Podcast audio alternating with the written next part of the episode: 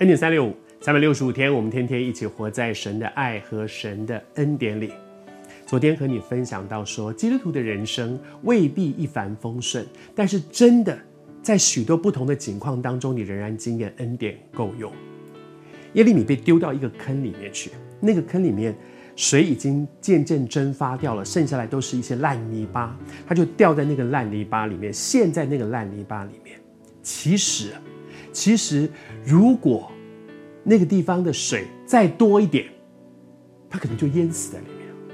如果那个地方再干一点，那个那个已经不是烂泥巴，已经是硬土，他从上面掉下来，可能就扎死在下面。可是神的恩典，看起来掉在淤泥里面是很惨的，掉在污泥里面是很惨的一件事情。但是其实，连掉在污泥里面、淤泥里面，都是恩典的。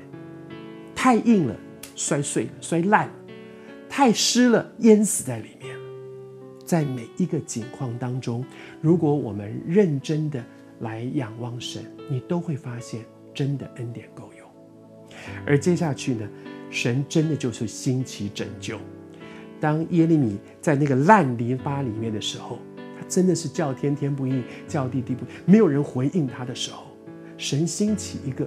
这个人很特别，他是个太监，在王身边的一个太监。这个人突然冒出来替他说话。其实你想想看，那个时候连王都不敢替他说话，连王都说：“哦，这个人交给你，你们爱怎么样就怎么样。”连王都不敢替他说话。旁边的一个太监，太监是王旁边的一个奴才，一个太监竟然勇敢地站出来为他说话。神会兴起一个你想象不到的帮助者。这个人为什么这样做？圣经里面没有多谈，但是就在那个时刻，那个人就在王的身边，而那个人就看到了耶利米的苦境，那个人就有一个勇敢的心，愿意站出来为他向王来说话。这个人说：“主我的王啊！”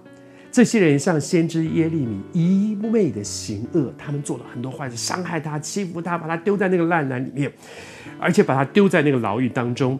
他在那里必因饥饿而死。有人出来替他说话，有人把他的这个境况向那个王来申诉。耶利米掉在污泥当中，好像看起来已经绝路了，可是没有绝路。神的恩典仍然与他同在，你也正在生命当中一个很大的困难里面吗？我求主帮助你，让你里面透过耶利米的经语，神告诉你说：“你放心，在你旁边，神会兴起那个帮助者，神会兴起拯救，神会那个和你想的不一样。”对耶利米来讲，他恐怕从来没有想到说，他都已经跟王求了。王也曾经要帮助他了，可是当问题越来越大的时候，那个王就把他推开来说不管他了。